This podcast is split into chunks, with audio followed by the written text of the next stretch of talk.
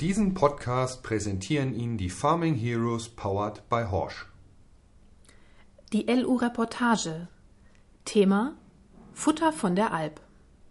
Die Schwäbische Alb ist nicht gerade bekannt für Hochleistungserträge auf Acker- und Grünland.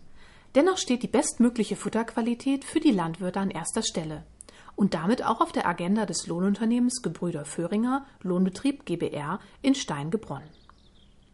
Bienengleiche Betriebsamkeit herrscht am Tag des Reportagebesuchs im Lohnunternehmen Gebrüder Föhringer in Steingebronn, gut 60 Kilometer südöstlich von Stuttgart. Seniorchef Ernst Föhringer, seine Söhne Johannes und Christian, die den Betrieb 2011 übernommen haben, sowie der Auszubildende Timo Strobel legen in der Werkstatt letzte Hand an zwei Großpackenpressen. Sie sollen bis Mittag fertig sein und dann zur Winterruhe in die große Maschinenhalle gestellt werden. Um dafür Platz zu schaffen, müssen aber zuerst zwei Häcksler, mehrere Ballen- und Silagewagen und die zwei Allrad-Gelände-Lkw mit Häckselwagenaufbau aus der hinteren Reihe nach draußen gezirkelt werden. Denn die Technik steht dort äußerst effizient, sprich eng geparkt. Heute geht es los mit der Silomaisernte. Die Maschinen dafür haben wir bereits in den vergangenen Tagen vorbereitet. Der Wetterbericht verspricht Sonnenschein für diese Woche, sodass die ersten Kunden jetzt mit den Hufen scharren und im Mais loslegen wollen. Erzählt Ernst Föhringer. In den Wochen zuvor war das Wetter mehr als durchwachsen. Eigentlich wie das gesamte Erntejahr 2017. So jedenfalls bewertet es Johannes Föhringer. Der zweite Grasschnitt fiel bei uns aufgrund der Trockenheit ziemlich mager aus. Aus Folge dessen entschieden sich viele Landwirte, einen größeren Anteil der Getreideflächen als in anderen Jahren häckseln zu lassen und auf diese Weise mit Ganzpflanzensilage ihre Futtervorräte zu sichern. Für uns summierte sich das auf gut 220 Hektar.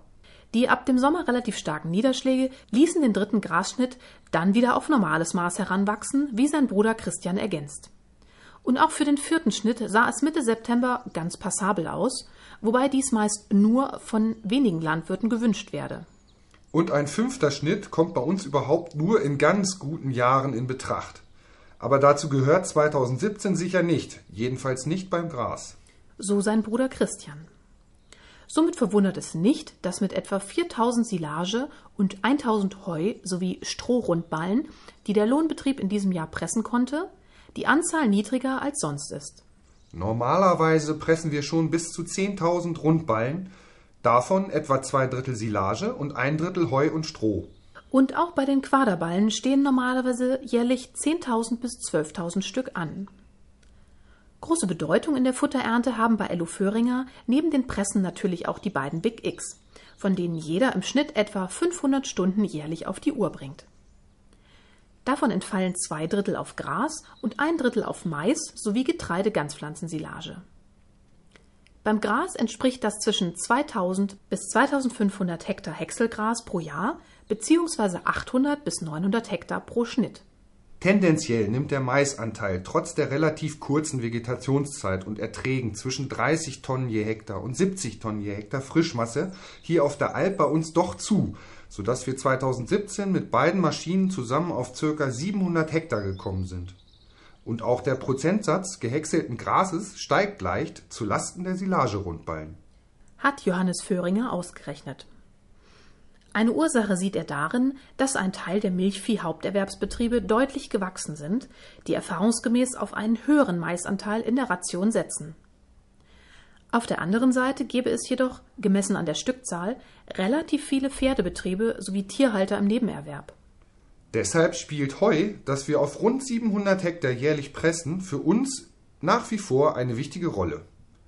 Nicht zu vergessen auch die Stammkunden für Futter, das wir mit unserem Ladewagen bergen. So kamen 2017 etwa 400 Fuhren zusammen. Meint Christian Föhringer. Die Schwankungsbreite ihrer gut 250 Kunden im Umkreis von bis zu 30 Kilometern reicht vom Schafhalter mit fünf Tieren bis hin zum Milchviehhalter mit 300 Kühen. Von der Größe der Kundenbetriebe und der Tierart hängt natürlich auch ab, welche Schnittlängen bevorzugt werden, erläutert Johannes Föhringer weiter. Beim Ladewagen sei fast immer der volle Satz mit 46 Messern im Einsatz, was einer Schnittlänge von 37 Millimetern entspreche. Die Schnittlängen bei gehäckseltem Gras variieren dagegen zwischen 3 mm und 25 mm, während es im Mais in der Regel zwischen 4 mm und 10 mm sind, so der Lohnunternehmer. Bei den Biogaskunden seien dagegen fast durchweg 4 bis 6 mm gewünscht. Langschnitt ist hier allerdings meistens wenig nachgefragt. 2016 war das aufgrund der hohen Trockenmassegehalte überhaupt kein Thema und 2017 nur gering. Das ist auch logisch, denn die Landwirte setzen unverändert auf Stroh und Gras in der Futterration. Erklärt Johannes Föhringer die Wünsche seiner Kunden. Viel wichtiger als die Schnittlänge ist nach Erfahrung der beiden Brüder der Verarbeitungsgrad der Maiskolben. Vor fünf bis sechs Jahren sei es vor allem darauf angekommen, dass alle Künder angeknackt waren. Dann achteten die Landwirte darauf, dass möglichst jedes Korn vom Häcksler mindestens geviertelt ist. Und jetzt soll alles am liebsten quasi gemahlen sein, um den bestmöglichen Kornaufschluss im Kuhmagen zu erreichen. Kurzum, die Körner sind entscheidend und das fordert uns als Lohnunternehmer auch. Technisch machbar sei dies zweifelsfrei durch engere Einstellung der Crackerwalzen, wie er weiter erklärt. Die beiden Häcksler arbeiten bisher mit Walzencrackern. Pläne zur Investition in einen Scheibencracker sind durchaus schon vorhanden, aber noch nicht realisiert. Dafür wäre für das Häckseln ein Preisaufschlag von etwa 10 bis 15 Euro je Hektar erforderlich, zumal wir für die gewünschte Qualität der Kornverarbeitung langsamer fahren müssen, was im Schnitt etwa 10 Prozent Flächenleistung kostet. Der genannte Aufschlag wäre überschaubar und würde durch die bessere Futterleistung um ein Vielfaches kompensiert, aber die Landwirte sind derzeit noch nicht bereit dazu meint Christian Föhringer. Gut angenommen wurde ein kleiner Aufpreis dagegen beim Thema Folienbindung. Diese haben die beiden Brüder 2017 erstmals angeboten.